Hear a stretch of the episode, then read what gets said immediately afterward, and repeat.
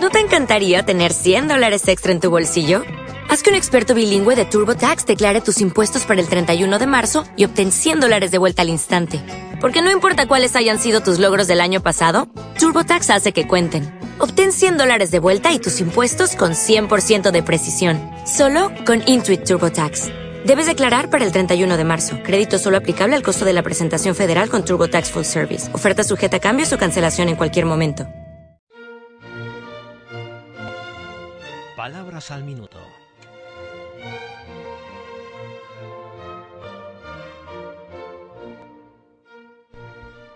Hola a todos. Este pequeño espacio radiofónico es un modesto intento de añadir historia a nuestro conocimiento de las palabras.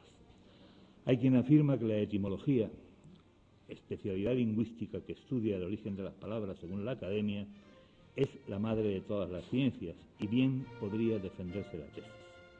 Quien conociera todas las palabras y de dónde procede cada una, hasta sus raíces más remotas, conocería sin duda todas las cosas y todas las historias de los seres humanos. Sería omnisciente. Broma. Vamos a ver, oído al parche porque esto resulta complicadillo.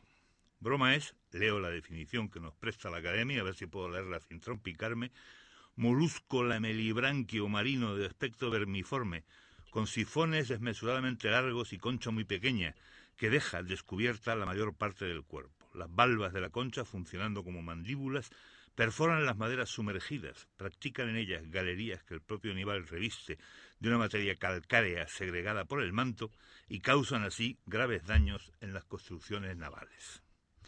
Ni que decir tiene que la broma no tenía ninguna gracia porque estorbaba enormemente la navegación y de ahí que la palabra pasara a significar cosa pesada, en Quevedo y Tristo de Molina, por ejemplo, y que más adelante, sobre todo en España ya en el siglo XIX, adquiriera el significado de bulla, algazara, diversión, chanza, burla.